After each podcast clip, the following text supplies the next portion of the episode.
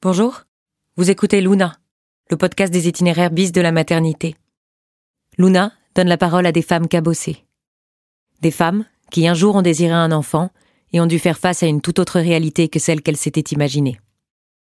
Des femmes qui nous parlent de deuil périnatal, d'IMG, de stérilité non expliquée, de PMA, de prééclampsie, de syndrome Vacterle et de tant d'autres sujets encore.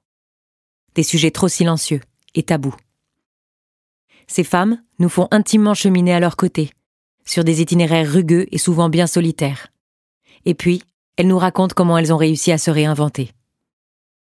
Luna, c'est aussi le regard de professionnels qui informent et donnent des repères. Luna, c'est vous, c'est nous, c'est votre amie, votre voisine, votre sœur, votre collègue de travail. C'est une communauté de femmes qui s'unissent pour s'accompagner et être plus fortes ensemble. Avec Luna, nous en sommes convaincus. Il faut libérer la parole. Bonne écoute.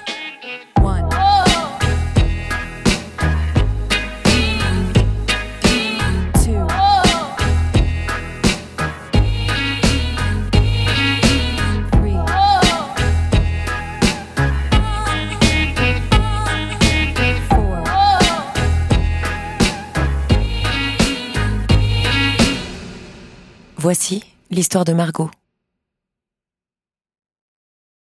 J'ai commencé à avoir des contractions euh, douloureuses parce que des contractions j'en avais, euh, j'en ai eu toute ma grossesse beaucoup euh, et j'en ai eu beaucoup le week-end juste avant d'aller à la maternité, plus que d'habitude.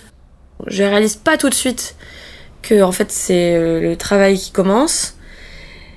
Et puis au bout d'un moment où vraiment ça s'arrête pas, où c'est de plus en plus fréquent, je me dis en fait, en fait ça doit être ça, parce que moi je pensais que comme c'était déclenché et qu'on m'avait dit mercredi matin, euh, bah voilà, j'y allais mercredi matin et puis tout allait se passer à partir de là. On chronomètre, on se rend compte que c'est de plus en plus euh, souvent. Et donc au bout d'un moment, j'appelle la maternité, je leur explique, elle m'a dit ah non mais venez tout de suite, vous allez pas commencer le travail toute seule chez vous, euh, il faut que vous soyez ici.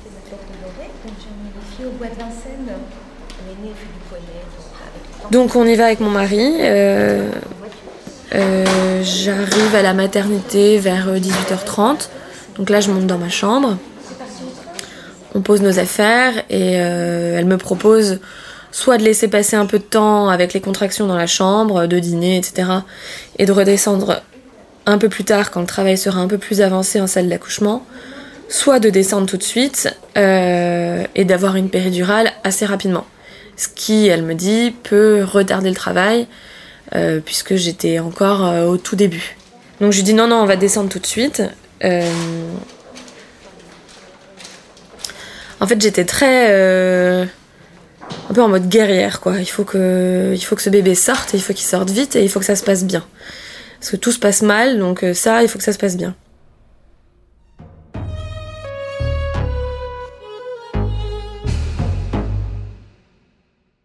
C'était pas un accouchement euh, comme les autres, dans la joie et la bonne humeur. Euh, alors déjà, dans un contexte normal, c'était pas envisageable pour moi euh, de ne pas avoir de péridurale. En plus, je suis très douillette, donc...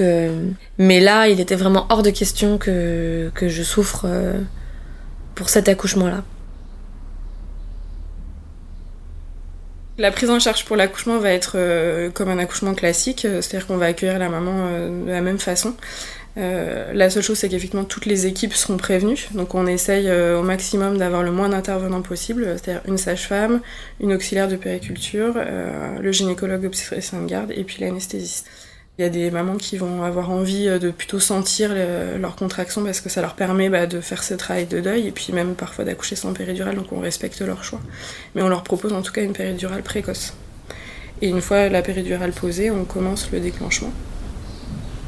Là, on laisse vraiment les choses se faire, ce qui permet en fait à la maman, elle, pendant tout ce temps, bah, et au papa éga- également, de prendre conscience de ce qui se passe, de pouvoir euh, exprimer leurs craintes, leurs peurs. Ils ont euh, cette angoisse de, de, voir un bébé qui n'est pas un bébé et où ils s'imaginent plein de représentations. Nous, on leur explique euh, comment ça se passe euh, pas après pas et qu'on prépare ensemble le moment où le bébé va naître, qui est le moment le plus important en tout cas pour le, pour le couple. Ok, ok, je suis prête, on y va, on pousse, j'y vais. J'ai le col qui se dilate bien, assez rapidement. Moi, je me dis, ouais, je suis trop forte. Et en fait, euh, à ce moment-là, j'ai une espèce de crise de panique. J'ai commencé à avoir super froid, à trembler, à être euh, complètement paniquée. Donc, je la rappelle, je lui dis, non, non, en fait, j'ai besoin d'un peu plus de temps. euh, il faut que je, faut que je reprenne mes esprits parce que là, je vais pas y arriver. Je suis pas sûre d'être capable ou d'avoir envie de voir mon bébé. Et je sais pas si, voilà, si physiquement euh, je vais être capable de le, de le regarder. Et donc là, elle me répond que euh, malheureusement, elle a l'habitude, que ça lui est déjà arrivé plusieurs fois, et que elle, elle saura. Et que si je veux, euh, elle peut faire en sorte que je ne le vois pas tout de suite, et revenir me voir et me dire ce qu'elle en pense. Et que de toute façon, à tout moment, je peux changer d'avis. Le décider de le voir, pas de le voir, euh, que elle, elle fera des photos et que on verra à ce moment-là euh, ce dont j'ai envie. Pierre essaye de me calmer, il me prend la main, il m'aide à respirer. euh, et au bout d'un moment, je me dis, ok, c'est bon, là, je me calme, on y va. Et ça commence.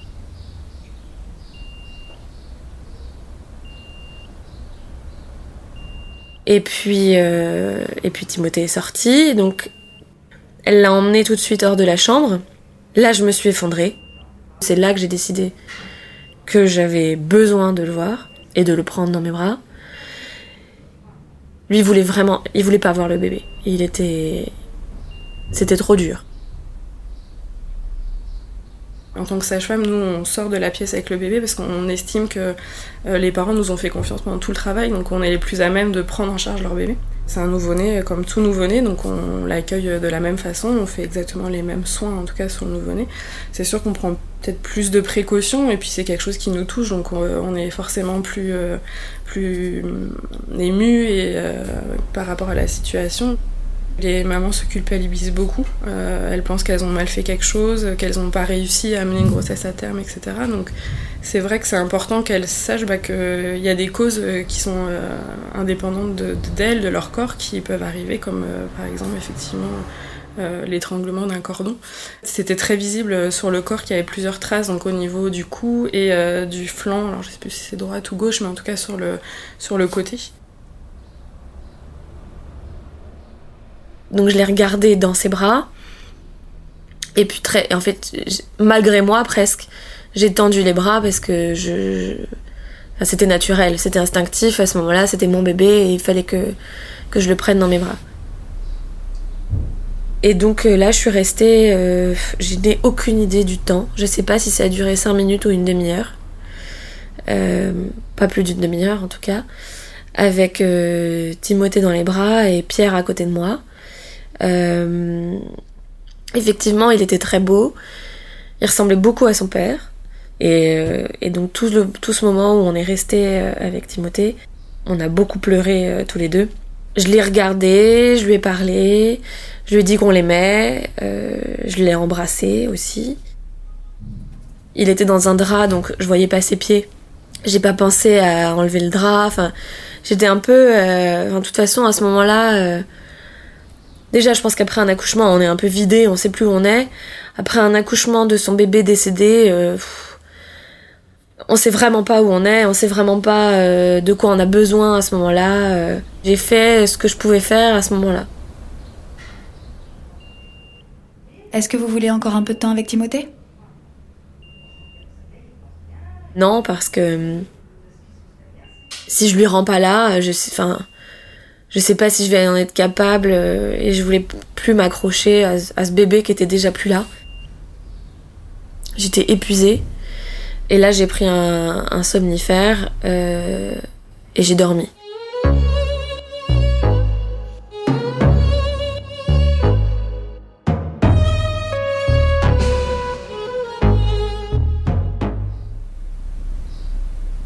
C'est pas dans, dans l'ordre des choses qu'un bébé euh, meurt euh, euh, avant ses parents, avant ses grands-parents. Enfin, c'est pas la, logique de la vie.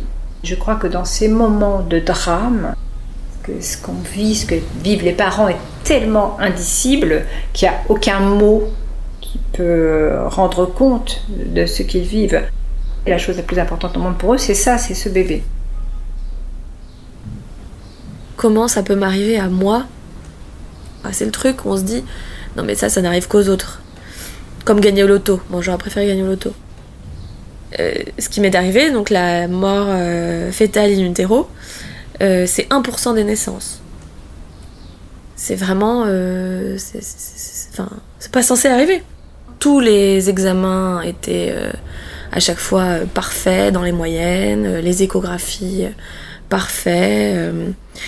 J'étais à deux semaines de mon accouchement, tout était prêt, la chambre était prête, euh, mon sac de maternité était prêt, le prénom était choisi depuis longtemps, euh, on avait déjà reçu des cadeaux de naissance. Et tout d'un coup, euh, tout s'arrête en une phrase.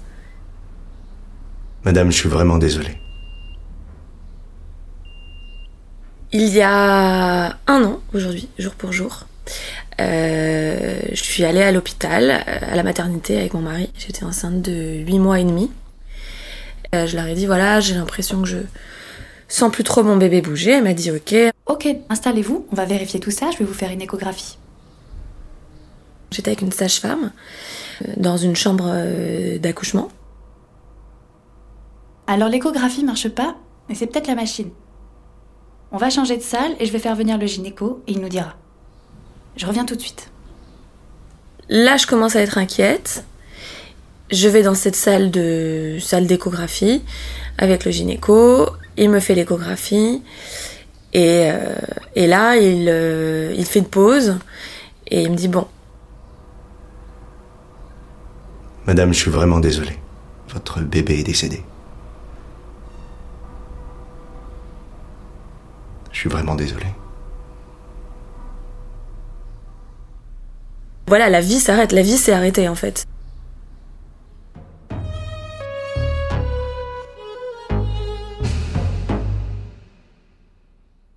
L'annonce euh, de la mort d'un bébé euh, in utero est vraiment un moment euh, extrêmement difficile.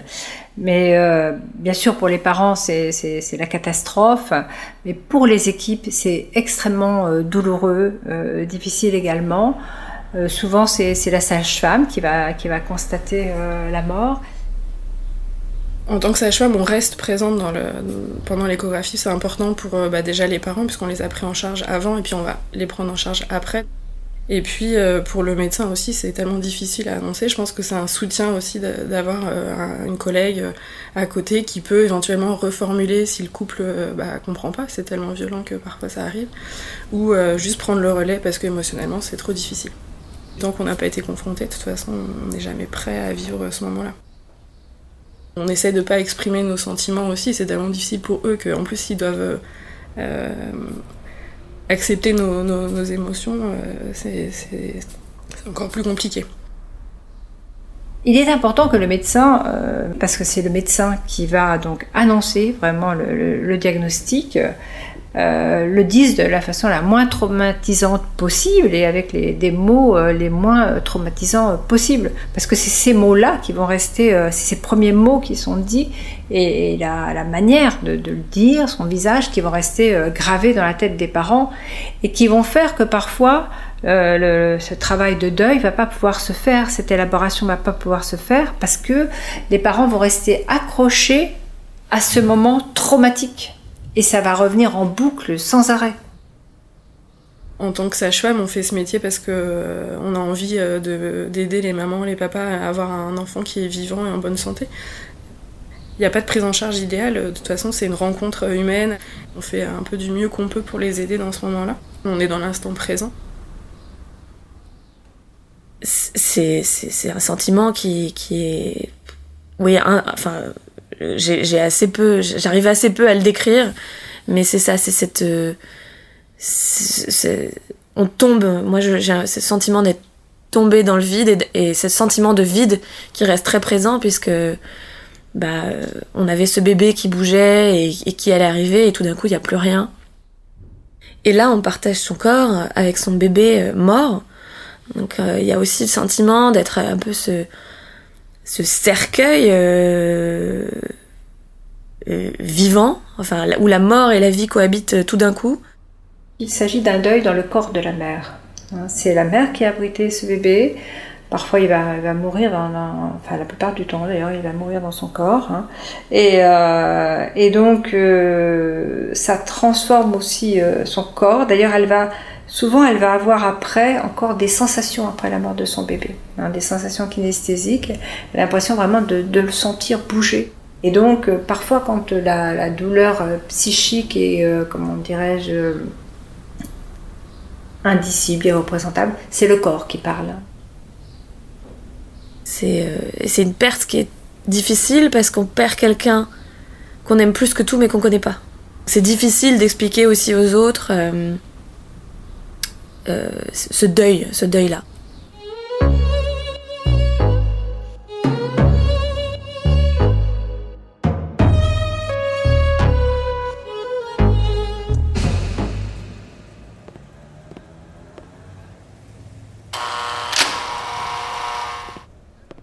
Ça a été un des moments les plus durs, le retour chez moi. Plus dur que d'accoucher, plus dur que, que l'annonce. Euh, C'était vraiment le. Pour moi, c'était le pire. De sortir de la maternité euh, bah, sans, euh, sans couffin, sans bébé, euh, de prendre le taxi, euh, de rentrer chez moi sans mon bébé. Et là, il faut. Il faut que j'apprenne à vivre que je sans lui et que tout ce que j'avais imaginé n'aura pas lieu. J'avais beaucoup imaginé Pierre avec son bébé dans les bras, euh, créer toute cette relation avec lui que moi j'avais déjà un petit peu créée. Et là, euh, c'est pas possible de, de faire ça. Donc lui, il a été dépossédé euh, de ce moment où on devient père. J'allais volontairement dans cette chambre vide et je la regardais et je craquais. J'avais mal aux yeux en permanence tellement je pleurais. Euh, donc c'est vraiment un sentiment de, de vide et de gâchis euh, immense et beaucoup beaucoup beaucoup de tristesse. Euh, Parfois, on voudrait que les gens ne pleurent pas, mais oui, les, les larmes, euh, c'est euh, c'est aussi une façon d'être encore avec son bébé quand, quand on pleure. Là, ça a été vraiment très difficile de croiser des bébés et des femmes enceintes. Dès que je voyais une femme enceinte, je changeais de trottoir.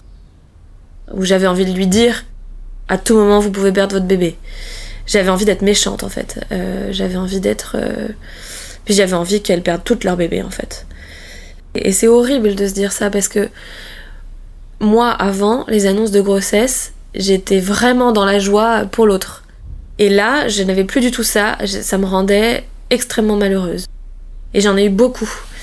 Euh, des annonces de grossesse. Et chacune était plus dure que la précédente. Oh, Comment je vais faire quand ces bébés vont naître Ces bébés, je pourrais pas les voir. euh, Tant que moi, j'en aurai pas un autre, c'est pas possible. Et puis, ça a été très difficile au début d'accepter. Et de me dire, bah, tous ces bébés vont exister, et vont être là, et vont aller bien, alors que le mien n'est pas là. Et aurait dû euh, être euh, l'aîné de la bande, quoi. Cette colère, elle est extrêmement importante. Elle est à respecter également. La colère contre le monde entier, hein, la colère contre les autres femmes enceintes, euh, la colère contre son bébé, bah oui, qui leur a pas permis euh, d'être une maman, un papa euh, comblé, et la, colère contre soi, qui n'a pas réussi à mettre au monde un enfant euh, vivant euh, qui va bien. Et cette colère, euh, elle est un peu un, un rempart contre, contre le désespoir, parce que la colère, c'est encore quelque chose euh, de vivant, c'est quelque chose aussi euh, qui nous rend, qui rend acteur la personne.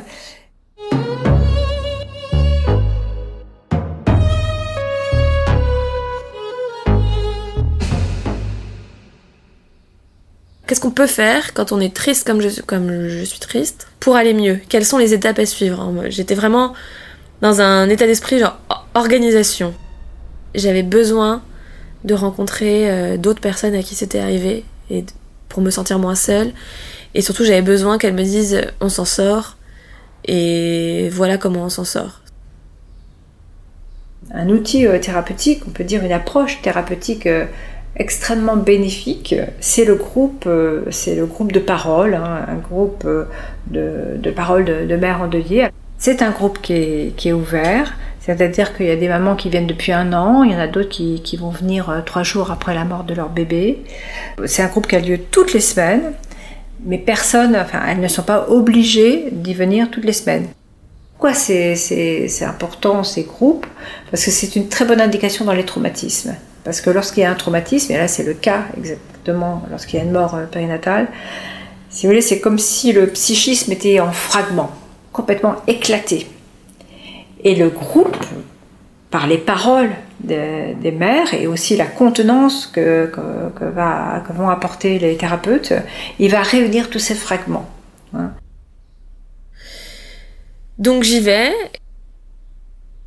Je vois plein de mamans, euh, les yeux rouges, euh, dans cette salle d'attente. Je me dis, bon, je dois être au bon endroit.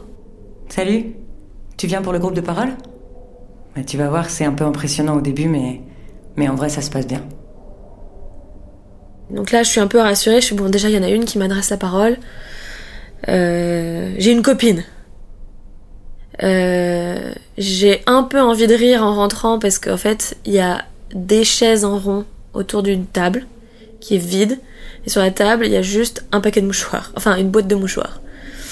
Je dis, ça promet euh, pour l'heure qu'on va passer.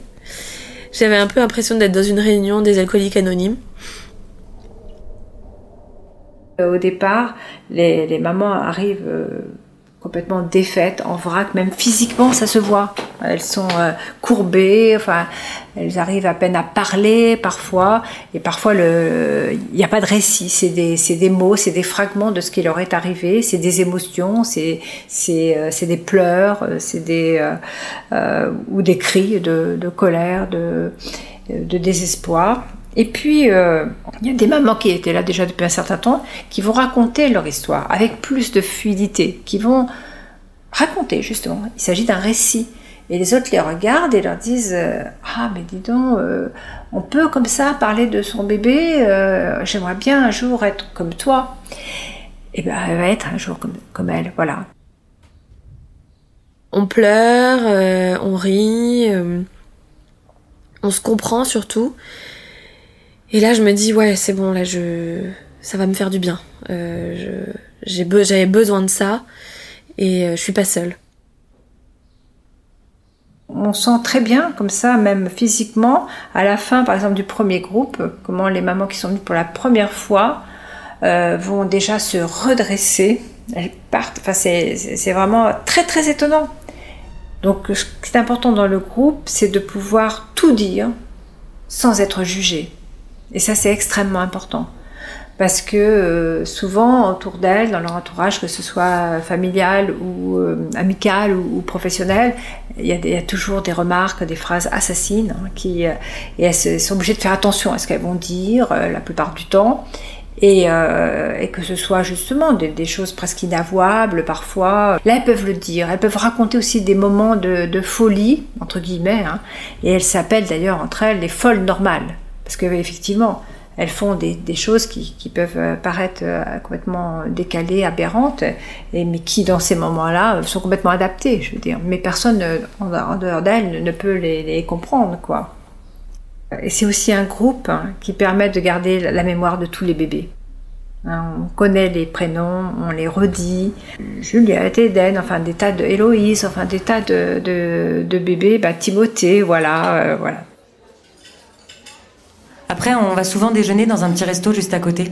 Tu veux venir avec nous?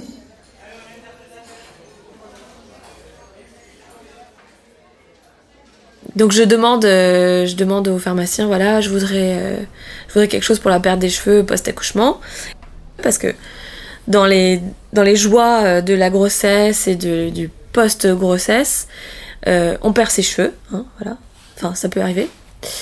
donc ça c'est vraiment super. Donc le bébé est mort, et en plus on perd ses cheveux. Est-ce que euh, vous allaitez votre bébé? Donc j'avais accouché depuis deux semaines. Je lui dis très, très sèchement, je fais mon bébé est mort. Et là, il me répond Ah bah non, vous n'allaitez pas alors. Incompréhension. J'avais envie de rire. Et je dis bah non, j'arrête pas. Il dit bah non. Bah non. Euh, bah non. Euh, forcément non.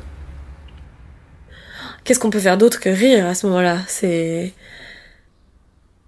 et donc on passe euh, 3 4 heures à discuter, à parler de nos bébés, à parler de tout et de rien, à se raconter les anecdotes, euh, les maladresses des gens autour de nous, euh, à rire, à pleurer et et ça nous fait vraiment du bien. Il y a pas de tabou en fait entre nous. On est très libre et on et on vit les mêmes choses surtout. Le groupe de parole, euh, je pense que c'est ce qui m'a le plus aidé.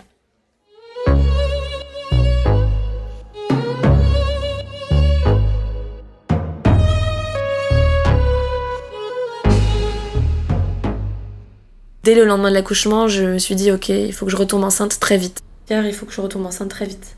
Donc j'ai eu de la chance euh, que ça marche euh, aussi vite. Je suis la, la première de mes copines du groupe qui sont toutes enceintes aujourd'hui euh, à être retombée enceinte. Et on a eu de la chance d'ailleurs parce que je suis tombée enceinte la veille d'une hospitalisation de Pierre pour une opération du dos. Donc, si j'étais pas tombée enceinte ce jour-là, ça nous aurait tout reculé de deux mois. Parce qu'après, il était inutilisable.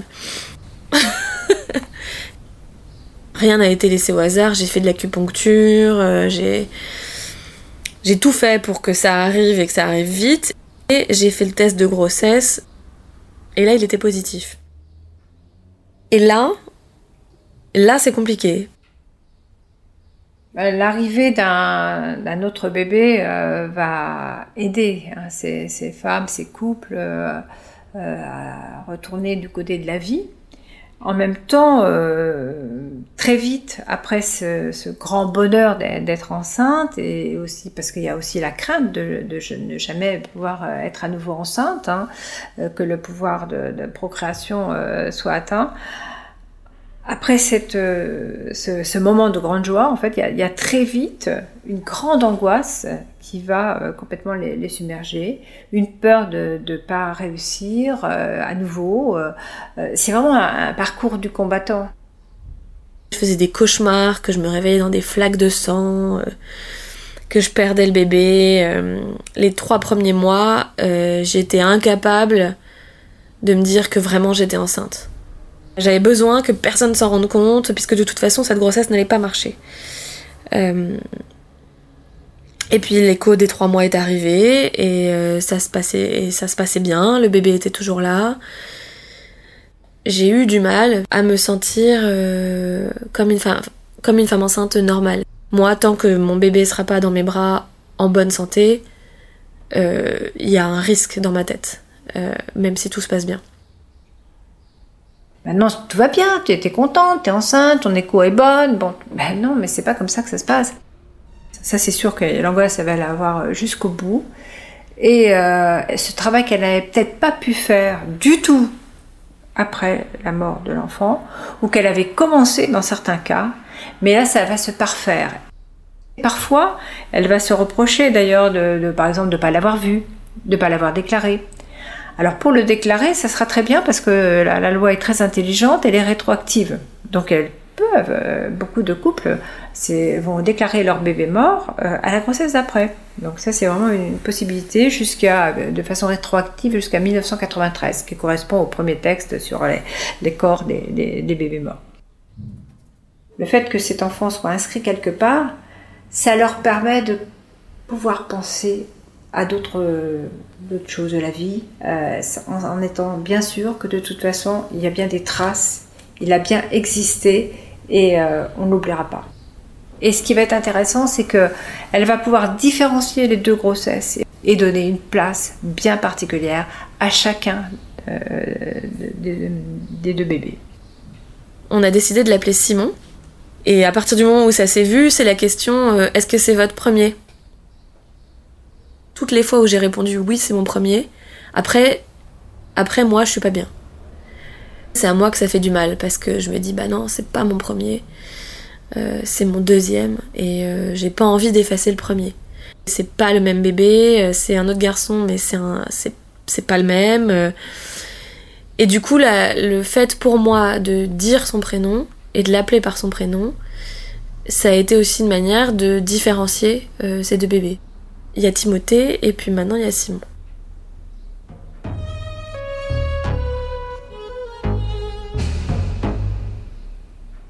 La fin, c'est extrêmement long. Là, je suis à 8 mois, il m'en reste un. J'en peux plus. J'ai l'impression d'être enceinte depuis deux ans. Et, euh, en plus, euh, la fin de la grossesse arrive au moment de cet anniversaire euh, des un an de la naissance de Timothée, donc tout se superpose. Je sais que que pour Pierre c'est un peu plus compliqué maintenant aussi parce que bah, lui aussi il a besoin que ça que que ça se termine et que ça se termine bien et qu'on rentre chez nous avec notre bébé et que la vie de famille commence enfin. Alors il y en a beaucoup de dates anniversaires. Il y a la date de la conception euh, de ce bébé qui est mort, il y a la date de l'annonce, il y a la date où il est mort, il y a la date de ses obsèques. C'est vraiment des moments extrêmement importants. Et on sait bien que les dates anniversaires, c'est ce qui permet aussi que les morts ne soient jamais vraiment morts. Euh, et du coup, si elles savent qu'on n'a pas oublié, elles vont pouvoir penser à ce futur bébé aussi. Sinon, les mamans, elles sont obligées de penser tout le temps à lui pour qu'il ne soit pas oublié. D'ailleurs, euh, deux semaines après l'accouchement, donc le jour de mon terme, enfin qui aurait dû être le jour de mon terme, on a, euh, on a décidé avec Pierre d'organiser une soirée un peu, qu'on a appelé un peu une veillée euh, pour Timothée. 60 personnes sont venues. En étant là, ils nous montraient non seulement qu'ils étaient là pour nous, mais qu'ils comprenaient que c'était important et que c'était pas qu'il y avait une vraie perte, qu'il y avait un vrai deuil. Avant toute chose, ce qui, ce qui me paraît fondamental, c'est de pouvoir être présent, d'être d'être là, même quand on n'a rien à dire, quand on n'a pas de, mots euh, euh, qui, qui, pourraient venir apaiser, mais simplement la présence, ne pas prendre la fuite. Hein. Et ça, c'est vraiment euh, ce qui est le plus difficile, parce que il euh, n'y a pas des gestes à faire, il n'y a pas d'intermédiaire, il n'y a pas de médiateur, c'est soi-même hein, qui est euh, face à, la détresse de quelqu'un. Mais de rester, euh, c'est extrêmement précieux. J'ai une de mes amies qui a chanté. ma mère a lu un texte qu'elle avait écrit. moi, j'en ai lu un aussi que j'avais écrit. Ça m'a fait du bien de prendre la parole en public pour pour mon fils, pour, euh, pour dire quelques mots. Et, euh, et voilà, c'était important d'avoir ce moment-là qui, euh, qui finalisait un peu les choses et qui, et qui me permettait de dire à tout le monde, en très peu de mots, ce que j'avais ressenti et ce que je ressentais, et, et de dire au revoir et de, voilà, de marquer, de marquer le coup à ce moment-là, sans un enterrement, sans, j'ai pleuré et j'ai ri encore une fois. C'est toujours ce mélange de ces deux émotions euh, euh, qui euh, qui sont qui se sont tout le temps entremêlées depuis que j'ai accouché. Et moi, ça m'a fait énormément de bien. Et à Pierre aussi, qui lui n'avait pas envie de faire ça au départ.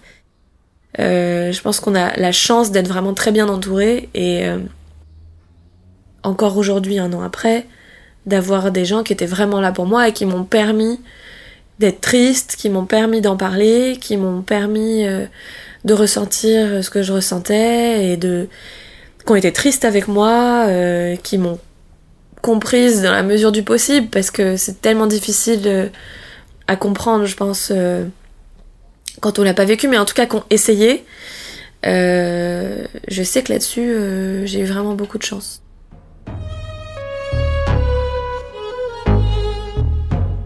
je me souviens de la première fois où j'ai été de nouveau contente euh, pour une annonce de grossesse.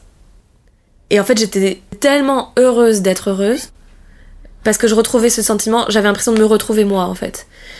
Petit à petit, on, pleure de moins en moins, on rit de plus en plus, la tristesse devient plus douce, entre guillemets. Mon fils me manque. Dans notre famille, il manquera toujours Timothée. En même temps, euh, je me dis qu'il m'a apporté des choses positives.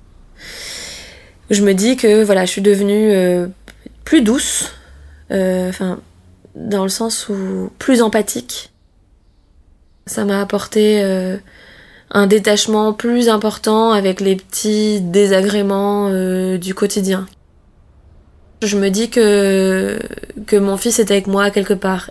Ça me fait du bien en fait de l'associer à ce qui est positif. Parce que sinon, sinon c'est trop triste. Sinon c'est juste un bébé qui est mort et, euh, et c'est tout. Et donc moi j'ai besoin que ce soit plus. Et on peut pas parler que des naissances, il faut aussi parler euh, de la mort et la dédramatiser. Aujourd'hui, en tout cas un an après, je peux dire que je suis euh, apaisée. Mais ça a été un cheminement. Vraiment.